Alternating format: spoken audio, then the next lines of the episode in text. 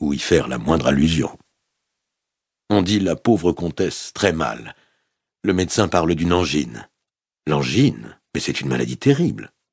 Bah, savez-vous que, grâce à l'angine, les deux rivaux sont réconciliés? Le vieux comte est touchant, à ce qu'il paraît. Il a pleuré comme un enfant quand le médecin lui a appris que le cas était grave. Oh, ce serait une grande perte. C'est une femme ravissante. Vous parlez de la pauvre comtesse? J'ai envoyé prendre de ses nouvelles. On m'a dit qu'elle allait un peu mieux. Oh oui, c'est la plus charmante femme du monde, répliqua Anna Pavlovna en souriant de son propre enthousiasme. Nous appartenons à des camps différents, mais cela ne m'empêche pas d'avoir pour elle toute l'estime qu'elle mérite. Elle est si malheureuse.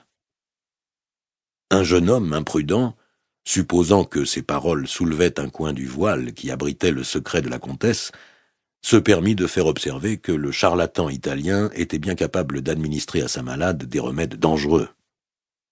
Vos informations peuvent être meilleures que les miennes, dit mademoiselle Scherer en prenant à partie le jeune homme, mais je sais de bonnes sources que ce médecin est un homme très savant et très habile. C'est le médecin particulier de la reine d'Espagne. Lui ayant ainsi dit son fait, elle se tourna du côté de Bilibine, qui était en train de faire un bon mot sur le dos des Autrichiens. Je trouve cela charmant, disait-il en parlant d'un certain document diplomatique qui accompagnait l'envoi de drapeaux autrichiens pris par Wittgenstein, le héros de Pétropole, ainsi qu'on l'appelait à Pétersbourg. Qu'est-ce donc lui demanda Anna Pavlovna, avec l'intention de provoquer un silence qui lui permit de répéter le mot qu'elle connaissait déjà? Il s'empressa d'en profiter, et cita les paroles textuelles de la dépêche qu'il avait du reste composée lui-même. L'empereur renvoie les drapeaux autrichiens, drapeaux amis égarés qu'il a trouvés hors de la route. Charmant, charmant, dit le prince Basile. C'est peut-être la route de Varsovie, dit tout haut le prince Hippolyte. On se retourna pour le regarder, car ses paroles n'avaient aucun sens. Il répondit à cet étonnement général par un air d'aimable satisfaction. Il ne comprenait pas plus que les autres ce qu'il avait dit, mais il avait remarqué dans sa carrière diplomatique que des phrases prononcées de cette façon passaient parfois pour très spirituelles. Aussi avait-il à tout hasard jeté les premiers mots qui s'étaient trouvés au bout de sa langue, en se disant il en sortira peut-être quelque chose de très bien. Dans le cas contraire, il se trouvera toujours quelqu'un qui en tirera parti. Le pénible silence qui suivit son mot fut interrompu par l'entrée de la personne qui manquait de patriotisme et qu'Anna Pavlovna se disposait à ramener à de meilleurs sentiments. Menaçant gracieusement du doigt le prince Hippolyte, elle invita le prince Basile à se rapprocher de la table, fit placer des bougies devant lui, et, lui tendant le manuscrit, le supplia d'en faire la lecture.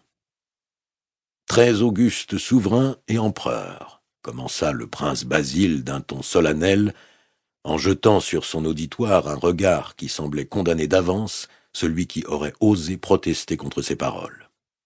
Personne ne souffla mot. Moscou, la première capitale, la nouvelle Jérusalem, reçoit son Christ, continua-t-il en appuyant sur le mot son, comme une mère qui entoure de ses bras ses fils pleins de ferveur et, prévoyant à travers les ténèbres qui s'élèvent la gloire éblouissante de ta puissance, elle chante avec extase Hosanna, béni soit celui qui vient. On sentait des larmes dans la voix du prince Basile à cette dernière phrase. Bilibine regardait attentivement ses ongles, d'autres personnes avaient l'air embarrassées. Anna Pavlovna, prenant les devants, murmurait in petto la phrase qui suivait, qu'importe que le Goliath impudent et hardi tandis que le prince Basile reprenait tout haut Qu'importe que le Goliath impudent et hardi, venant des frontières de la France, apporte aux confins de la Russie les épouvantes meurtrières. L'humble foi, cette fronde du David russe, frappera subitement la tête de son orgueil avide de sang. Cette image du bienheureux Saint-Serge, l'antique zélateur du bien de sa patrie, s'offre à votre majesté impériale.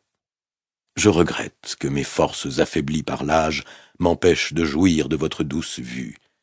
J'adresse au Tout-Puissant d'ardentes prières, qu'il daigne augmenter le nombre des justes et accomplir les pieux désirs de votre majesté.